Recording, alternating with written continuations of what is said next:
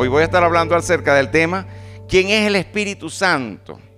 ¿Quién es el Espíritu Santo? Y yo ayer estaba meditando, me costó mucho preparar este, esta predicación, muchísimo. Yo estaba meditando ayer las veces que, que yo he sentido que Dios me ha hablado directamente, porque el Espíritu Santo te puede hablar, a veces te pone un sentir en el corazón, tú sientes pues que es algo que es de Dios, que es el Espíritu Santo hablándote, pero en ocasiones han sido precisas en mi, mi vida pues personal. Y yo estaba recordando la primera vez que el Espíritu Santo me habló, fue cuando yo les he contado esa historia que ya le he contado varias veces, de una vez que yo la veo a un muchacho allí en el Zulia, le decían Chiche, este, yo, le yo le hablé a él, había una situación allí con la abuela de nosotros, que ella se le estaba manifestando un espíritu. Pero entonces ella se estaba bañando y la mandó a llamar ella lo mandó a llamar, pero eh, como la vio bañando, se empezó a burlarse de él. Ella empezó, perdón, él empezó a burlarse de ella, es la cosa. Él empezó a burlarse de ella. Y, y, ahí el Espíritu hablando a través de ella le dijo, tú no sabes con quién te estás metiendo. Le dijo así, tú no sabes con quién te estás metiendo. Entonces, yo lo llamé aparte, yo el único método que sabía y con el que le predico a la gente ha sido con las cuatro leyes espirituales. Y dije, bueno, voy a predicarle las cuatro leyes espirituales y les compartí, mira, Dios te ama y tiene un plan maravilloso para tu vida. El hombre es pecador y está separado de Dios y no puede conocer a Dios, sino a eh, la tercera ley dice, Jesucristo es la única provisión de Dios para el pecador y solamente en Él uno puede conocer y experimentar el amor y el plan de Dios para su vida. Y debemos individualmente recibir a Jesucristo como nuestro Salvador. Entonces yo, hay una parte donde dice los círculos, un círculo de una vida desordenada que no tiene a Cristo, y hay otro círculo, el de la derecha, una vida ordenada que tiene a Cristo. Yo le pregunto, ¿cuál círculo representa tu vida? Y él me dice, el de la izquierda. O sea, el que no tiene a Cristo. Todo está desordenado. ¿Y cuál círculo te gustaría que representara tu vida? La respuesta obvia, ¿cuál sería? El de la derecha. No, él dijo el de la izquierda. Y yo dije, no, ese no entendió, él no entendió lo que yo dije. Él no entendió. Entonces, le volví nuevamente y él tuvo la paciencia de escucharme completamente y yo se lo con, todos los versículos y todo le volví a compartir las cuatro leyes espirituales. Y llegamos al, lugar de los círculos y le pregunté, ¿cuál círculo representa tu vida? Y él me dijo, el de la izquierda. ¿Y cuál círculo te gustaría que representara tu vida? El de la izquierda. ¿No te gusta la derecha? No, no, el de la izquierda. Yo quiero vivir sin Cristo. Yo quiero seguir igual, así me dijo. Yo quiero vivir sin Cristo, yo quiero vivir igual. Nosotros vivíamos en, un, caserío que se llamaba Bobure, Bobrito, y cerquita de allí estaba el río Escalante, que es un río ancho, como de 11 metros de ancho. Y, bueno, lo cierto es, hermano, que cuando yo terminé de hablar, yo me arreglé para irme para el liceo y él se paró al frente de la casa, pasando la calle, con otros muchachos allí y empezaron a burlarse, a reírse. Y se reían. Y yo me sentía mal, pues obvio, ¿no? soy humano, yo tenía como 17 años y me sentía mal por eso, pero está bien. Me pasó, pasó un autobús recogiéndonos para ir para el liceo en Santa Bárbara. Y, pero cuando vinimos de regreso, hermano, en la orilla del río había muchísima gente. Eso estaba lleno de personas. Y entonces estaba la policía y todo eso cuando me escucho, no, ¿qué pasó? No, que un grupo de jóvenes iban pasando en una canoa, eran como cinco, voltearon la canoa y resulta que todos los demás sabían nadar menos uno, que era Chinche. Salió tres veces y no logró salvarse y se ahogó y desapareció. Él dijo, quiero vivir sin Cristo, quiero seguir igual. Y entonces resulta que hermanos, empezaron a buscarlo, eso lo buscan, lo van buscando en lancha, habían lanchas allí buscando, no lo conseguían. Y yo voy para allá, para la casa de, para mi casa, pues, en la, donde vivíamos nosotros. Y estaba la abuela ahí, estaba con perola así, dándole golpe, y el espíritu era que estaba allí controlando. Y dice, yo, yo se lo dije, yo se lo dije, que no sabía con quién se estaba metiendo. No sabía con quién se estaba metiendo. ¿Y pero qué? ¿Tú sabes? ¿Tú sabes algo de eso? Claro, yo estaba ahí cuando eso pasó. ¿En serio? Sí, claro. ¿Quieres que te lo demuestre? Sí, demuéstramelo. Bueno, dile que, lo, le busquen en el sitio donde cayó. Porque en el sitio donde cayó, ahí está. Pero eso normalmente no es posible porque las aguas tienen corrientes por debajo. Y eso se va para la boca del río. Es lo que siempre decían allá. Pero entonces yo llegué allí y estaban los policías. Yo no sé si ustedes saben que mi padrastro Carlos, él era policía. Y yo siempre iba para el comando y, me quedaba allá en Cuatro Esquinas, en, el Chivo, en los lugares donde él estaba. Siempre iba para allá. Total que los policías me conocían. Y estaba ahí el sargento Hernández. Y Hernández, yo le digo, Hernández, mira, lanzaron, la, lanzaron ya la red, porque estaban lanzando una, una red. Una, ya lanzaron la red este, allí en el sitio donde cayó. No, eso no está ahí, eso cayó, salió para abajo. No, pero láncenlo ahí. Bueno, lo cierto fue que yo le insistí tanto, claro, yo no le iba a decir de dónde yo tenía la información, pero yo le insistí tanto que yo le dije, lancen la red. Y entonces él, le dijo a los policías, miren, lancen la red ahí donde cayó. No, eso no está ahí, que no sé qué, eso, que la lance. Y como él era la autoridad, entonces los policías vinieron hicieron caso y la lanzaron. Y cuando la lanzaron, yo vi que la manito del agua se iba saliendo así, salió así, quedó así. Y wow, para mí fue una experiencia tan, tan fuerte. Yo decía, Señor, ¿cómo es posible que eso haya pasado? ¿Cómo es posible que se haya ido? ¿Cómo es posible que no se haya salvado? Y yo me sentía mal, pues de verdad, yo estaba ahí, ya estaba muy conmovido, llorando. Y ahí escuché yo la voz del Señor. El Señor me dijo lo siguiente, me dijo, no te sientas mal, porque tú fuiste atalaya para Él me dice Dios. No te sientas mal porque tú fuiste atalaya para Él. Esa fue la primera vez que yo escuché la voz del Espíritu Santo. Y, saben una cosa, este, yo no sabía, hermano, yo jamás había escuchado esa palabra atalaya. Yo no sabía qué significaba. O sea, yo escuché la frase, pero no entendí. Entonces voy yendo al pastor y le pregunta, pastor, ¿qué significa atalaya? No, atalaya es el que avisa, el que ve, viene un peligro y tú avisas que viene un peligro. Entonces a él le venía un peligro, Dios me lo puso en el camino para que le predicara, yo le prediqué las cuatro leyes espirituales una vez, se la prediqué dos veces y yo sentía la presencia de Dios allí, estaba todo erizado y no era yo hablando, sino era el Espíritu Santo. Y sin embargo, él rechazó al Señor, él rechazó al Señor. El Espíritu Santo es real, el enemigo también existe, pero, pero nosotros tenemos la realidad del Espíritu Santo y, el Espíritu Santo es maravilloso, es precioso, es precioso. ¿Quién es el Espíritu Santo? ¿Quién es el Espíritu Santo? Vamos a buscar ahí en, la palabra de Dios. Dice en Génesis 1.2, dice, esto no va a ser un estudio exhaustivo del Espíritu Santo, porque sería muy largo. Pero el Espíritu Santo ha existido siempre. Antes de que todo fuese creado, el Espíritu Santo ya existía. Él participó en la creación. Y me impactó mucho el versículo que utilizó la hermana Noelia cuando estaba hablando de las danzas, ¿no? Génesis 1.2 dice, y el Espíritu Santo, el Espíritu de Dios se movía sobre la faz de las aguas. Dice el versículo 1, Elohim baraje hachamayin. Dios en el principio creó los cielos y la tierra.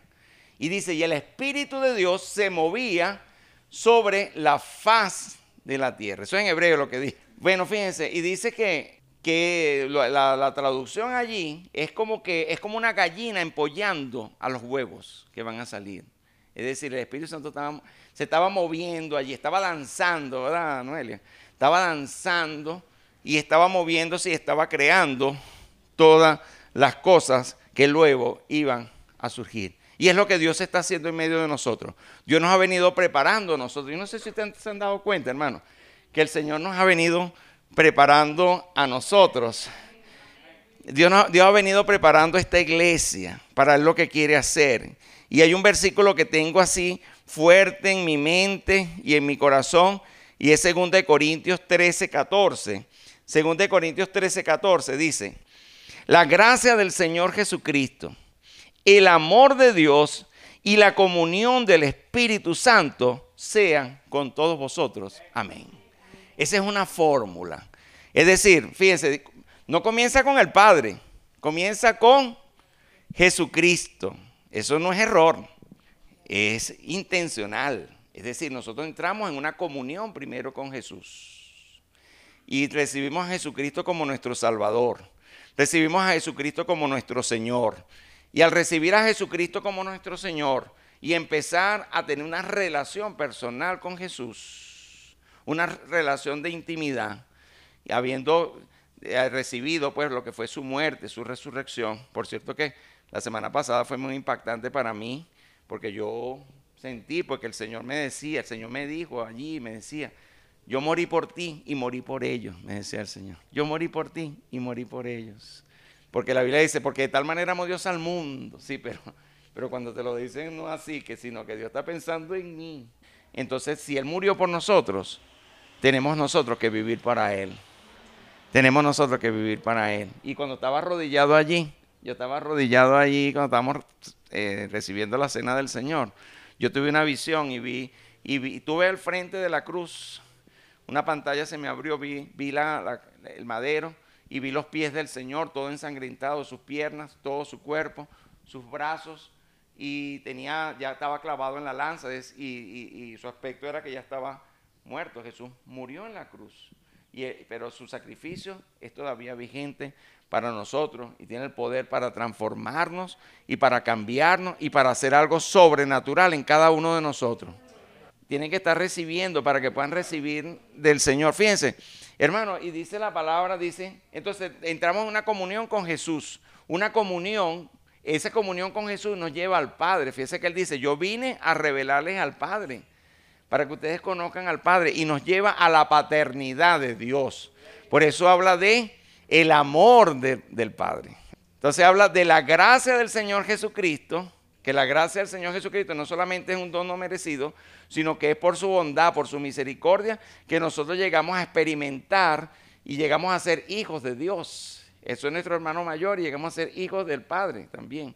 Y, y dice, y la comunión con el Espíritu Santo. Porque esa relación con Cristo nos lleva a una comunión con el Espíritu Santo. Pero esa comunión con el Espíritu Santo muchas veces la hemos tenido descuidada nosotros. Y hoy a partir de hoy queremos, queremos estar enseñando sobre, sobre el Espíritu Santo. Y hay dos cosas muy importantes que vamos a estar aprendiendo hoy, que son bien, bien, bien importantes. Y es que cómo vivir una vida victoriosa en el poder del Espíritu Santo. Y segundo, cómo vivir una vida sobrenatural en el poder del Espíritu Santo. Entonces, el Espíritu de Dios se movía sobre la faz de las aguas. Y dice en Juan 14, 26 mas el consolador, el Espíritu Santo, a quien el Padre enviará en mi nombre, Él os enseñará todas las cosas y recordará todo lo que os he dicho. Dice que Él va a recordar todas las cosas que, que el Padre ha dicho y que Jesús ha dicho. Él va a recordar todas las cosas que Jesús dijo.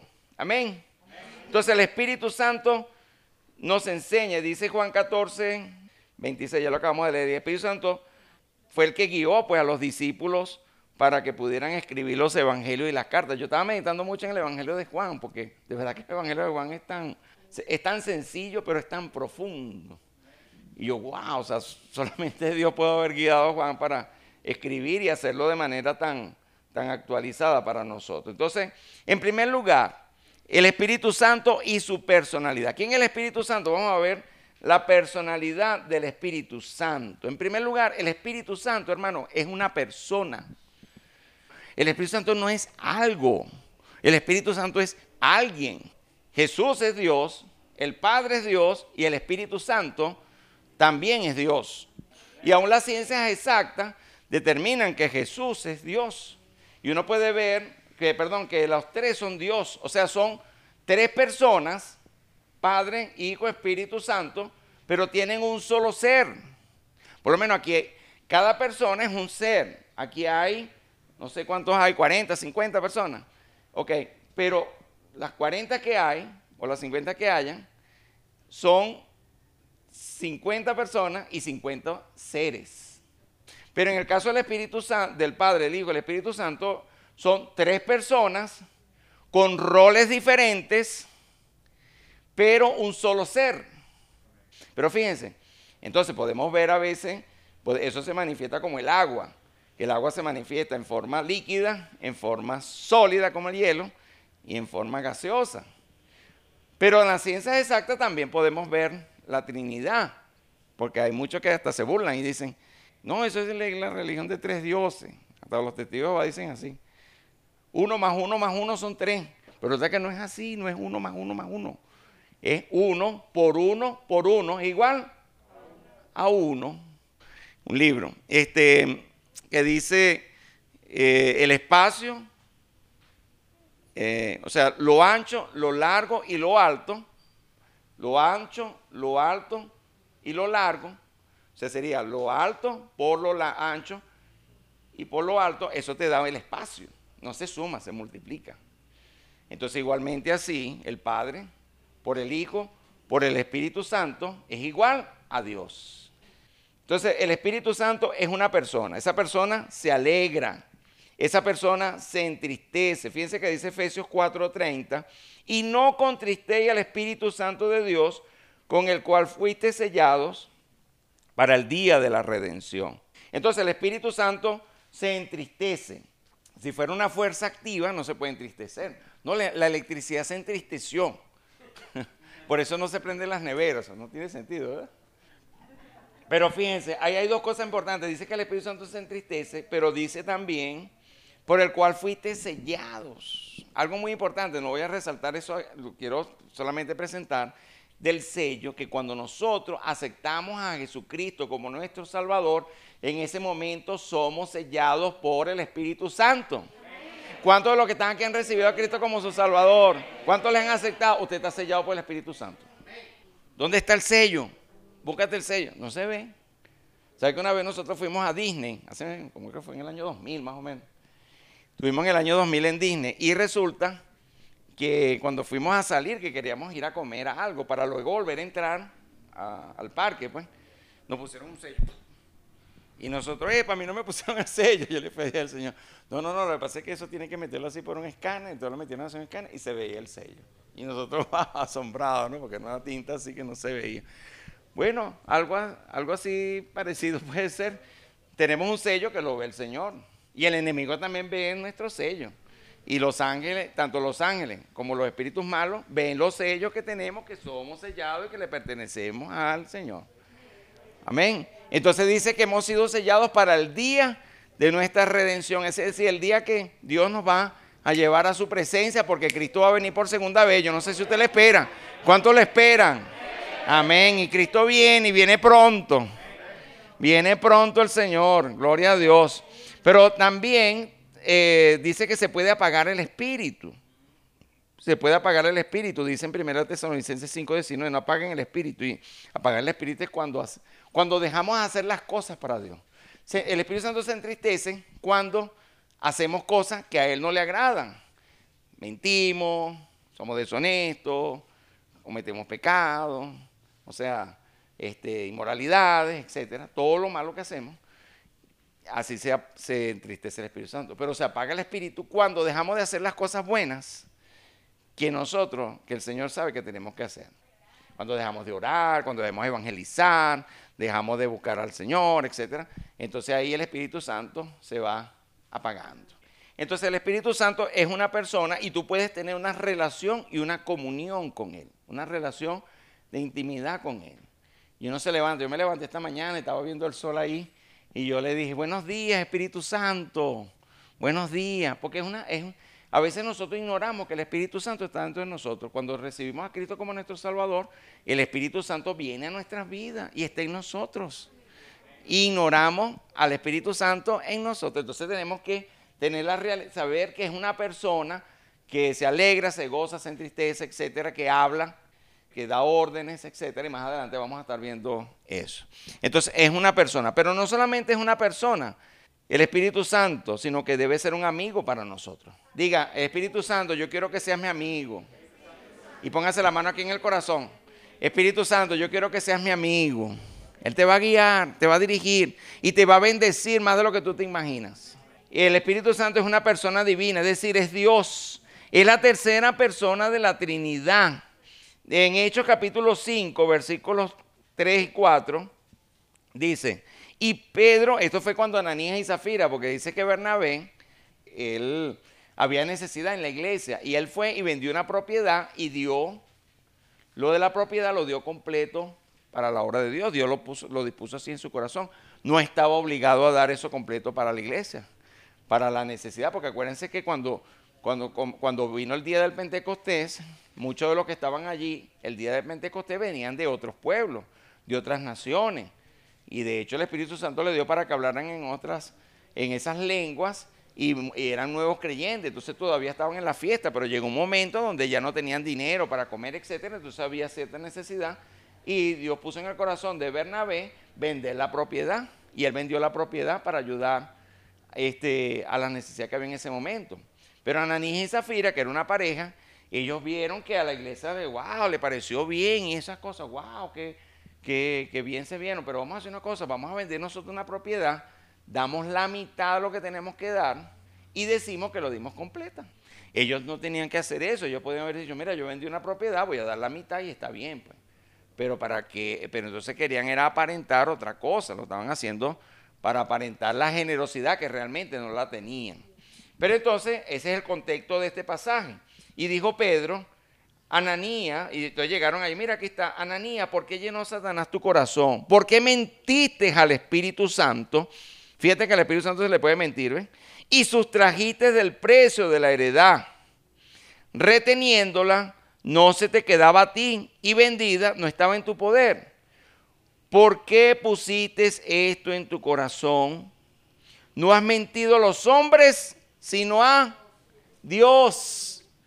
Primero dice que le mintió al Espíritu Santo y luego dice que le mintió a Dios. Entonces, ¿quién es el Espíritu Santo? Dios. ¿ven? Está clarito.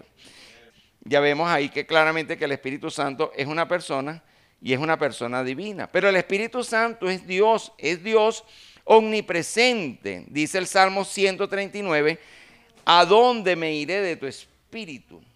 ¿A dónde huiré de los cielos? Si subiera a los, si subiera a los cielos, ahí estás tú. Si en el Seol hiciera mi estrado, y aquí allí tú estás. Si tomare las alas del alba y habitar en el extremo del mar, aún allí me guiará tu mano y me asirá tu diestra. Es decir, es omnipresente el Espíritu Santo. Está presente en todos los lugares. Pero el Espíritu Santo también es omnisciente. Omnisciente es que conoce todas las cosas, dice 1 Corintios 2, 10 y 11. Pero Dios nos las reveló a nosotros por el Espíritu, porque el Espíritu todo lo escudriña, aún lo profundo de Dios. Porque ¿quién de los hombres sabe las cosas del hombre, sino el Espíritu del hombre que está en él? Así tampoco nadie conoció las cosas de Dios, sino el Espíritu de Dios. Y conoce las cosas de Dios porque el Espíritu Santo es Dios. Y porque el Espíritu Santo es omnisciente, conoce todas las cosas. Y el Espíritu Santo nos guía a todas las profundidades de Dios, que nos revela esos tesoros celestiales y que traen transformación en nosotros. Y el Espíritu Santo también es omnipotente. Cuando se le manifestó allí a María, de la obra que iba a hacer, dice, respondiendo el ángel le dijo, el Espíritu Santo vendrá sobre ti y el poder del Altísimo te cubrirá con su sombra, por lo cual el santo, también el santo ser que nacerá será llamado Hijo de Dios. Y por eso Jesús, Jesús cuando él estuvo aquí en la tierra, él era Dios, pero él estaba limitado en el sentido de, de la omnipresencia, no podía estar en todos los lugares. Por eso él les dijo a los discípulos, es preciso que yo me vaya, les conviene que yo me vaya para que venga el Espíritu Santo y Él les guiará entonces a todos ustedes a toda verdad, porque Él podía estar en todos los lugares y podía manifestar a Jesús. Entonces, el Espíritu Santo, según lo que dice la palabra, la palabra es el paracleto que Dios envió para continuar la obra de Jesús. Fíjense lo que dice Juan 14, 26, Juan 14, 26. Dice, más el consolador, pero la palabra que se utiliza allí en griego es paracleto, paracleto. El Espíritu Santo, a quien el Padre enviará en mi nombre, Él os enseñará todas las cosas y recordará todo lo que eso dicho. Es muy difícil traducir la palabra paracleto al español o a cualquier idioma. ¿Por qué? Porque la palabra paracleto tiene muchísimos significados, o sea, tiene varios significados. Entonces, fíjense, yo quiero decírselo aquí en este segundo punto. El Espíritu Santo en la vida del creyente. ¿Qué es lo que hace el paracleto? Entonces, el paracleto dice, yo me voy, pero enviaré el Espíritu Santo. Quiere decir que es una persona. Él no dijo, yo me voy, pero envío la electricidad. O me voy y envío, sino era alguien semejante y con la misma estatura de él. Que cuando alguien mira que, no, que ustedes adoran al Espíritu Santo, el Espíritu Santo es Dios. Claro. Y Jesucristo también es Dios y el Padre también es Dios. Son tres personas en un ser. No se lo olvide esa palabrita, en un solo ser. Entonces el Espíritu Santo en la vida del creyente. Entonces el Paracletos envuelve al creyente desde su nacimiento espiritual hasta que parte de este mundo, hasta la glorificación. No se puede definir en acciones del Espíritu Santo en una sola palabra porque su significado es muy amplio. Entonces, fíjense, Paracleto es al mismo tiempo el que santifica, el Espíritu Santo santifica, persuade, dice que él vino para convencer al mundo de pecado, de justicia y de juicio. Él persuade. Y ahí, y aparece en esa, en esa palabra. Y fíjense, persuade, pero el Espíritu Santo también intercede. Dice que Él intercede por nosotros con gemidos indecibles. El Espíritu Santo es el que guía. Y cuando le dijo a Saulo, estaban adorando ellos al Señor, ministrando ellos al Señor, dice que el Espíritu Santo les habló y le dijo, apartame a Saulo y a Bernabé para las obras a los que los he llamado. Dice, el que enseña, el que recuerda. Y el gran ejemplo es precisamente este, el de recordar, cómo, cómo los discípulos pudieron recordar todos los detalles del Evangelio y pudieron escribir y eso quedó sumamente escrito de la manera como quedó escrito, porque a uno se le pueden olvidar cosas. Él recuerda, él sustenta. El Espíritu Santo es el que da, él da los dones espirituales, da el fruto del Espíritu. Él mantiene la fe, la esperanza, el gozo, la alabanza y el amor. Él es el que ayuda y defiende. Es el, él es el que protege. El Espíritu Santo nos protege es el que fructifica. Y claro está, también es nuestro consolador. Entonces el Espíritu Santo es una persona y tiene todas esas funciones que humanamente Jesús no la podía cumplir aquí en la tierra. Por eso dijo yo, me conviene que yo me, conviene que yo me vaya y venga el Espíritu Santo porque él sí podía cumplir, por ser Dios, podía cumplir todas esas funciones. Pero el Espíritu Santo quiere que nosotros vivamos vidas victoriosas y sobrenaturales vidas victoriosas y sobrenaturales. Fíjense que Jesús estuvo, él estuvo tres años con los discípulos. Y ustedes vieron lo que pasó cuando vino la crucifixión, el domingo se los prediqué. Pero luego él estuvo, él se le apareció durante, este, después de que él resucitó, dice que se le apareció durante 40 días. Y luego, después de 40 días, dice que, dice que ascendió a los cielos. Y dice que estaban allí. En Mateo me impresiona porque dice que, que ellos estaban allí. Dice, unos adoraron pero otros dudaban. Habían estado tres años con el Señor, habían visto lo de la muerte, la resurrección.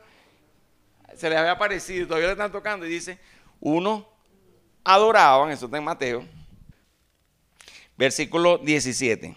Y cuando le vieron, ya estaba para ascender, dice, pero los once discípulos se fueron a Galilea, al monte donde Jesús le había ordenado. Y cuando le vieron, le adoraron. Pero algunos dudaban. Pero fíjense, pero el Señor les dijo, quédense en Jerusalén, quédense allí hasta que venga el Espíritu Santo.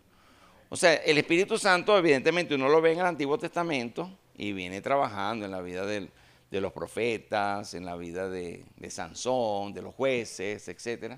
Y tú ves la manifestación del Espíritu Santo en el Antiguo Testamento. Pero, pero era temporal, no era permanente. Pero ya a partir de la llegada del Espíritu Santo iba a ser permanente hasta que Cristo venga. El ministerio del Espíritu Santo comienza allí, desde el día de Pentecostés hasta que Cristo venga y está real y está dispuesto a obrar en la vida de todos nosotros. Entonces, es muy importante que nosotros entendamos. Y Él les dijo en Hechos 1.8, pero recibiréis poder cuando haya venido sobre vosotros el Espíritu Santo, y me seréis testigos en Jerusalén, en toda Judea, en Samaria y hasta lo último de la tierra. Ellos iban a recibir el poder y la manifestación de Dios, iban a ser llenados por Dios con el propósito de establecer y extender el reino de Dios, no solamente a nivel local, sino regional, nacional y mundial, y llegar a las naciones y salvar las naciones, y ese sigue siendo el plan de Dios para nosotros hoy. Sigue siendo el plan de Dios para esta iglesia. ¿Cuánto le dan un, aplauso al Señor? Gloria a Dios. Gloria a Dios. Y nosotros hemos sido llamados a eso, a cumplir con esa gran comisión. Y en Hechos 2.1.41, uno ve cómo desciende, dice que el Espíritu Santo descendió así como, como una ráfaga de, viento, así. Y dice que se le colocaron llamas de fuego sobre la persona. En Hechos capítulo 2 está eso, en Hechos capítulo 2, que en ese momento dice que todos fueron llenos del Espíritu Santo y empezaron a hablar en otras lenguas. Ahora, las lenguas que menciona allí en Hechos capítulo 2 no son, no son, son, idiomas, dialectos. En, el griego se dice así, dialectos. Son dialectos. Este, por eso cuando los las personas que estaban allí cerca del aposento alto, donde ellos estaban reunidos, ellos estaban reunidos en el aposento alto, que era la casa de María, la mamá de Juan Marcos. Ahí estaban reunidos ellos y estaban los 120 discípulos, estaba María, estaban los hermanos de Jesús, y ellos se habían, ya se habían, este, habían entendido que Jesús no solamente era su hermano, sino que también era Dios, era el Señor. Eh, entre ellos estaba Santiago. Ellos estaban reunidos allí y ahí se manifestó el Espíritu Santo en ese aposento alto. Pero la gente que estaba alrededor dice, bueno, pero esa gente como que están borrachos. Pero nosotros los escuchamos hablar en, en, nuestras lenguas nativas, en las lenguas en las que ellos hablaban.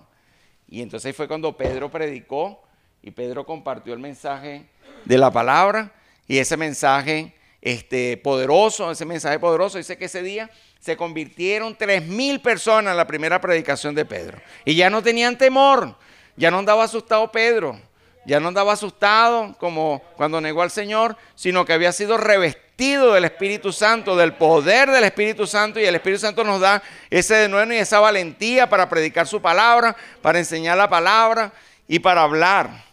Este fue poderoso allí como descendió el Espíritu Santo, llenó a los discípulos y ellos comienzan a hablar en otros idiomas, pero Pedro lleno de valor con los discípulos, predica a tres mil personas y se convierte. El Espíritu Santo es el que agita los corazones con fe para creer en lo milagroso y para recibir y, y volverse hacia lo que Dios desea. Es el Espíritu Santo quien pone esa fe en nosotros en la medida en que nosotros vamos estudiando la palabra de Dios. Por eso decía el Señor Jesucristo, escudriñar las escrituras porque a vosotros parece que en ellas tenéis la vida eterna y ellas son las que dan testimonio de mí. Pero el Espíritu Santo nos guía cuando vamos estudiando la palabra y debemos pedirle, Espíritu Santo, guíame, háblame, para creer, para creer, para creer en milagros.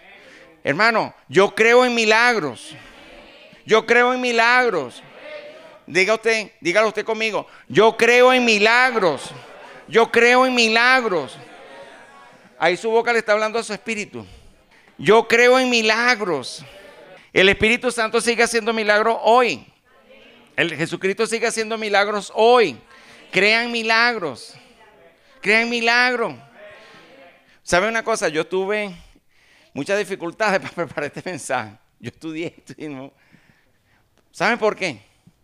Porque Dios está rompiendo estructuras en nosotros, en mí. Yo me puse a revisar algunos libros que yo usaba antes y me quedé sorprendido de lo limitado que están.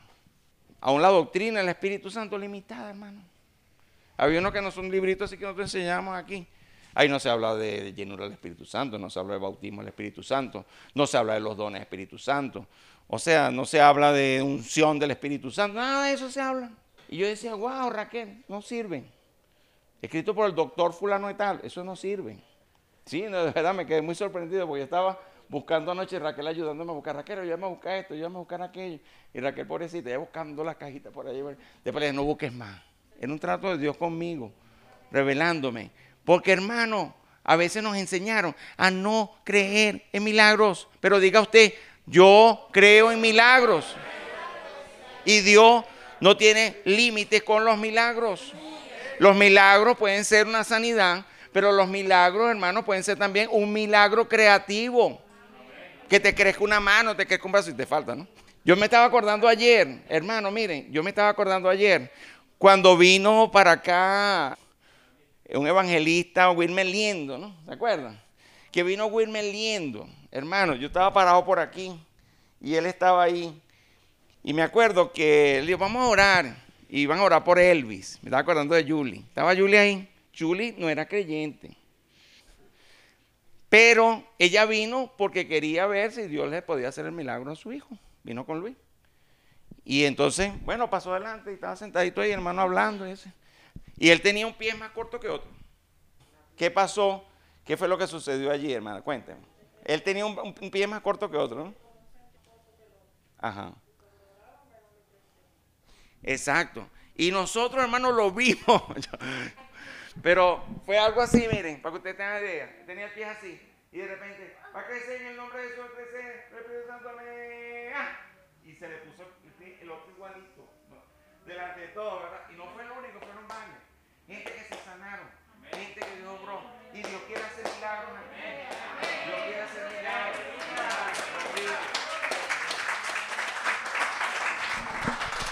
Amén. Y va a hacerlos. El Espíritu Santo obra y hace milagros. Y, y escúcheme bien, no se intimide con nadie, pensando, no, voy a invitar a fulano, no, no lo invitar porque ese no va a venir. No, invítelo, dígale, esa persona tiene necesidad de Dios, no importa si tiene dinero, tiene propiedad de lo que tiene, él necesita a Cristo. Y el Espíritu Santo va a hacer la obra en su vida. Por eso, por esos días que estamos orando, ahora Raquel va a pasar para orar por esas personas. Dicen, el Espíritu Santo nos da la valentía para evangelizar. Hechos 4:29 al 31. Y ahora, Señor, mira sus amenazas y concede a sus siervos que con denuedo hablen tu palabra, mientras se extiende tu mano para que se hagan sanidades y señales y prodigios mediante el nombre de su Hijo Jesús. Cuando hubieron orado, el lugar en que estaban congregados tembló y todos fueron llenos del Espíritu Santo y hablaban con denuedo la palabra de Dios. Gloria a Dios. Y ahora, Señor, mira sus amenazas, porque ellos lo están amenazando porque Pedro había sanado a una persona que tenía 40 años tullido en el piso. Y él lo vio, le miró los ojos y le dijo, mírame a los ojos. Y él lo miró y vio que tenía fe. Y le dijo, no tengo plata ni oro, pero en el nombre de Jesucristo levántate. Y el hombre se levantó y luego lo llevaron allá donde los, ¿cómo es posible? Y ese milagro, que hicieron eso. Y, ¿Saben por qué siempre ellos tenían rollo con los milagros? Porque hermano, ellos, para ellos era más importante las tradiciones que la palabra de Dios misma. Y seguía importante para ellos. Ellos oraban y entonces lo estaban amenazando, lo iban a perseguir. No, no hablen, no prediquen, no digan, no, tratando el diablo de intimidarlo. Porque el diablo, cuando no tiene nada que hacer con los hijos de Dios, viene con la intimidación.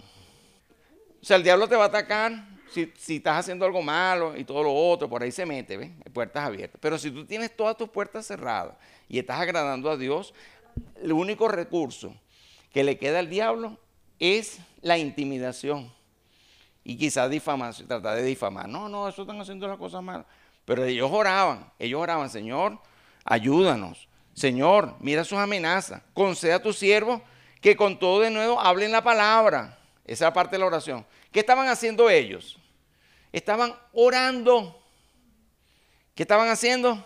Orando. ¿Qué tenemos que hacer nosotros? Orar. Digan conmigo, orar. Ajá. Entonces, fíjense, mientras extiendes tu mano para que se hagan sanidades, señales y prodigios, ¿qué pedían ellos que se hicieran?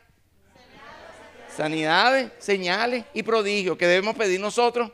Sanidades, señales y prodigios, porque es para este tiempo. Porque nosotros creemos en milagros. Y nosotros creemos, repita conmigo, milagros, señales y prodigios. Nosotros creemos en milagros, señales y prodigios. Pero fíjense, y dice, mediante el nombre de su Hijo Jesús, y cuando hubieron orado, el lugar donde estaban congregados tembló. Hermano, aquí va a temblar. Va a temblar del fuego de Dios, del poder de Dios. Si hay un pueblo que está dispuesto, y yo sé que ustedes están dispuestos, va a temblar. Gloria a Dios. Y si no tiembla, no importa, pero van a ser llenos del Espíritu Santo. Y van a hablar con de nuevo la palabra de Dios. Amén. Y dice, el Espíritu Santo también enseña a Pedro de que no se debe llamar inmundo a las personas que él creó y que le da instrucciones para ir a la casa de Cornelio. Ese es Hechos 10, 19 al 21. A mí me impactó mucho este pasaje. Pedro estaba ahí que tenía hambre. Hermano, Dios le puede hablar a usted en cualquier circunstancia. A veces Dios le puede hablar a usted mientras usted está orando, pero no siempre es que Dios te va a hablar cuando está orando. A veces no estás orando y Dios te habla. Hay ocasiones así en que Dios le habla a uno. Este, Marcos Huy, muchas de las canciones que, que Dios le ha dado Se la ha dado mientras se está bañando. Lo importante es que tú estés dispuesto para Dios y el Señor te va a hablar. Entonces Pedro estaba ahí esperando, por la comida se había retrasado y tenía hambre. Y no se puso a orar, se puso a dormir, hermano. Y se quedó dormido allí. Y dice que vio un manto y el manto bajó y venía lleno de animales. Y, le, Pedro se quedó mirando así y le dice, Pedro, mate y come. Y entonces, ay Señor, no me ponga, yo nunca he comido cosa inmundo, ni cosa inmunda entrar a mi boca. Y volvió a subir el manto. Y volvió a bajar, Pedro, mate y come. Ay Señor, pero yo nunca he comido cosa inmunda. No llames inmundo lo que yo he creado. Y, bajó varias veces y subió. ¿Ah? Y bueno, y luego él se quedó pensando, bueno, ¿qué significará eso? Y el Espíritu Santo le habló. Y mientras Pedro pensaba en la visión, eh, Hechos 10, 19, mientras Pedro pensaba en la visión, le dijo al Espíritu, he aquí tres hombres te buscan. Levántate pues y desciende, no dudes en ir con ellos, porque yo los he enviado. Entonces Pedro descendiendo donde estaban los hombres que fueron enviados por Cornelio, le dijo, he aquí, yo soy el que buscáis. ¿Cuál es la causa por la cual habéis venido? Wow, hermano, usted no se emociona con eso, que el Espíritu Santo le habla a ustedes también así. ¿Ah? que le diga, mira, este, este Pedro, ponte las pilas, porque mira, esa gente que yo, que vino ahí, esa gente yo los mandé, vete con ellos, vete con ellos. Y todavía no le ven esa a Pedro que esas personas estaban allá abajo. Y él llegó, mira, ustedes aquí, a mí es que me están buscando, todos se quedaron así. ¿Para qué me buscan? Bueno, si ni siquiera hemos llamado. Ah, bueno, Dios puede hacerlo con ustedes, Dios puede hacerlo con ustedes. Mira, el Espíritu Santo me dijo que te dijera tal cosa, pero que sea el Espíritu Santo. Y qué bonito es cuando el Señor nos habla, que nos habla, y claro, Él siempre nos está hablando, y lo primero que nos habla es por la palabra, que nosotros podamos estar cimentados en la palabra. Importante. Pero Dios también a veces puede hablarnos al oído, como yo les mencioné la vez que Dios me mostró de que iba a hacer los muros acá que yo se lo mencioné, el Señor me dijo, este, yo estaba ahí y yo, y, yo estaba orando y el Señor me dijo, di que yo voy a construir los muros. Y el Señor me dijo, bueno, Dios tuvo misericordia conmigo, me dijo, no, la responsabilidad tuya es decirlo, la mía es hacerlo. Bueno, Dios puede hablarte, puede hablar. Lo que sí es pedirle al Señor es, Señor, abre mis sentidos espirituales para que yo pueda escuchar tu voz. Abre mi olfato para que pueda percibir olores. Y estoy señalando a Elizabeth porque el Señor le abrió sentido aquí del olfato a Elizabeth. Para que puedas percibir cuando son olores buenos de Dios y cuando son olores malos que no son de Dios. Abre mis ojos para poder ver. Abre mis oídos, abre mis ojos. O sea, abre tus sentidos espirituales. Y usa mi boca para hablar, para, para hablar de tu palabra. Que no sea yo hablando, sino sea tú a través de mí.